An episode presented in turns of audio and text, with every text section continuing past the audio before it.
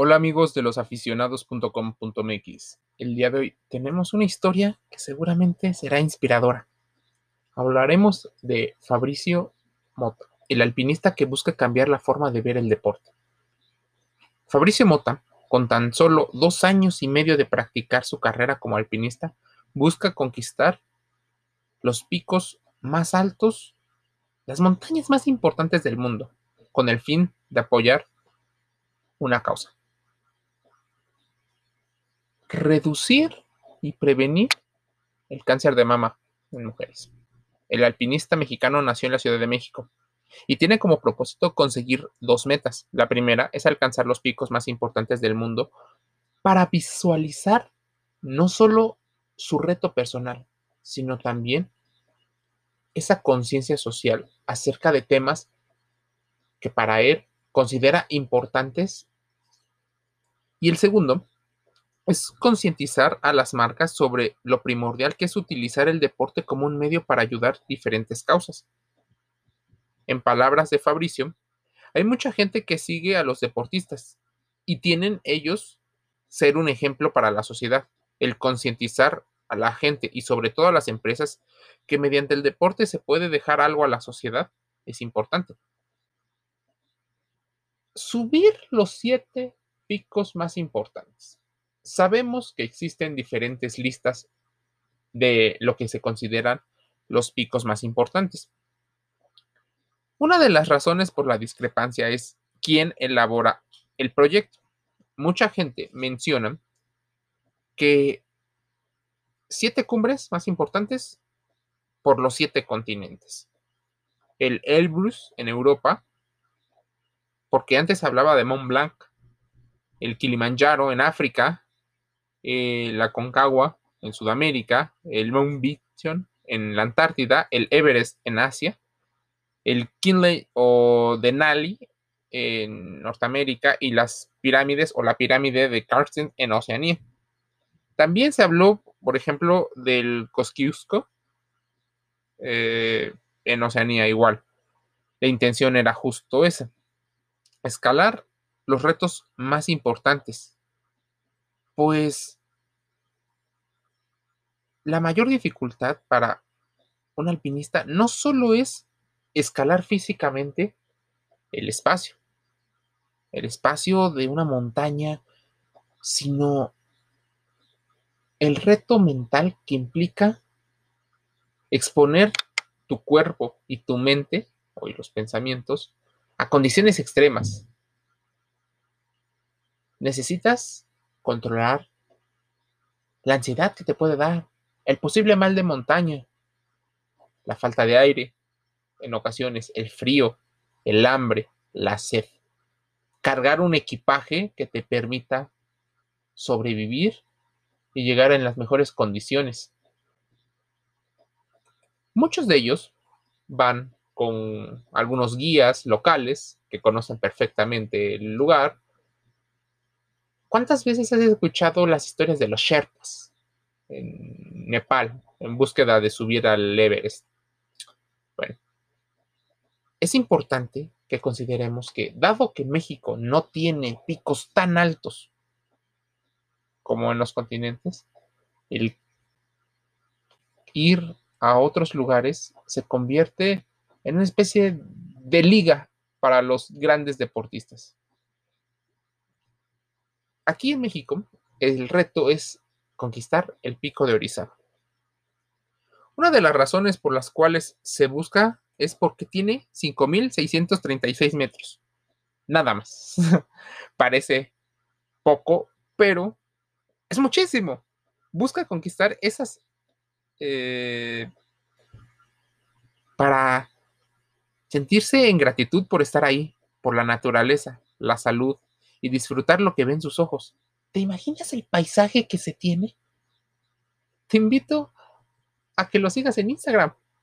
Tiene unas fotos increíbles de cómo la naturaleza y el humano pueden convivir sin necesidad de depredar el medio. Fabricio tiene muy claro que el deporte es una de las industrias con las que se puede sentir más y es un medio para apoyar diferentes problemáticas. La lucha de cáncer o contra el cáncer es una de las causas que ha creado un gran impacto en su vida.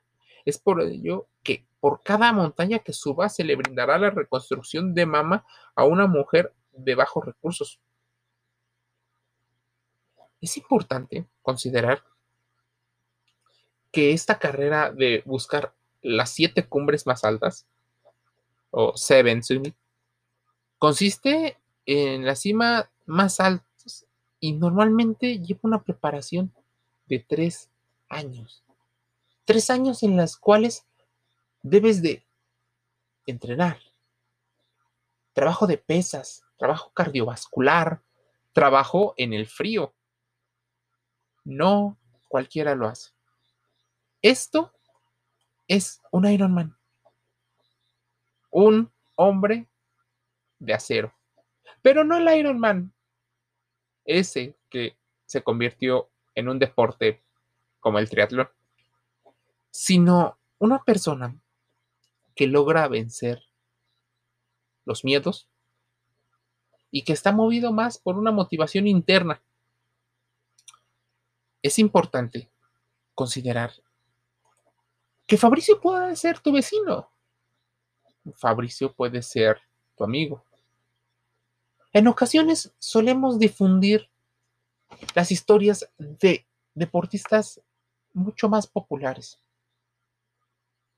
Y sí, es más fácil.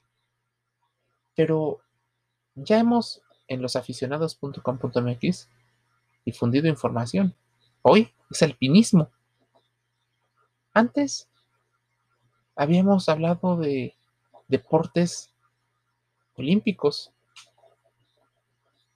pues el montañismo se está convirtiendo en algo que puede llegar a ser un deporte olímpico. Ya existen deportes en la montaña, por ejemplo, en los Juegos Invernales, donde también habíamos hablado de un mexicano. ¿Y por qué nos colgamos de esta bandera nacional? Pues es que en México no existen ni las condiciones para patrocinar a deportistas de esta magnitud y en ocasiones existen las condiciones climáticas para ser deportistas de súper alto rendimiento. Muchos de ellos tienen que buscar patrocinios eh, públicos y algunos privados.